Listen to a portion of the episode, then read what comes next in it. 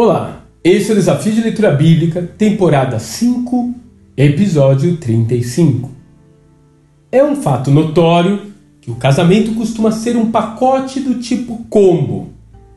Você se une à pessoa amada e leva consigo a família, a sogra, o cunhado, o cachorro e assim por diante. Nos tempos do Velho Testamento, era comum levar ainda mais um reboque, os deuses da família do cônjuge. E esse texto, dos capítulos 9 e 10 de Esdras, tratam exatamente sobre isso. Após uma penosa experiência de exílio e regresso para sua antiga pátria, os recém-chegados acabam se misturando aos povos da região e, consequentemente, trazem consigo as práticas religiosas locais.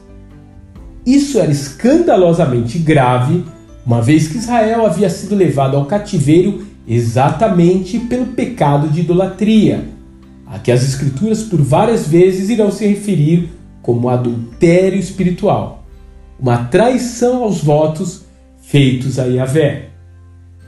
Hábitos errados praticados por longo tempo nunca têm uma resolução fácil. Mesmo assim, Esdras nos dá um exemplo de como lidar com o pecado crônico, seja em nossa vida pessoal ou em nossa comunidade. Em primeiro lugar, Esdras confessa o pecado. Ele não fica tentando achar justificativas para o povo ter se desviado daquela forma. Ele demonstra aversão pelo pecado cometido. Ele reconhece a graça divina em permitir que, mesmo nessa situação de infidelidade, um novo grupo de seu povo voltou a Jerusalém.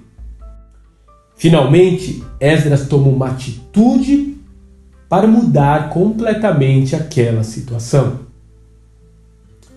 Talvez seja esse o momento de checarmos nossas vidas. Existem ainda pecados não resolvidos? Vícios pecaminosos que, vez por outra, nos atraem? Pare um momento para confessá-los ao Pai. Deixe que ele lhe conduza a um arrependimento, pois há esperança para você, assim como houve esperança para aquele povo nos dias de Esdras.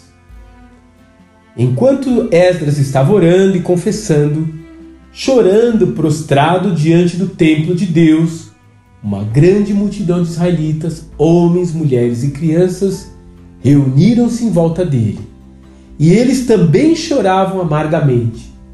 Então Secanias disse a Esdras: Fomos infiéis ao nosso Deus quando nos casamos com mulheres estrangeiras procedentes dos povos vizinhos.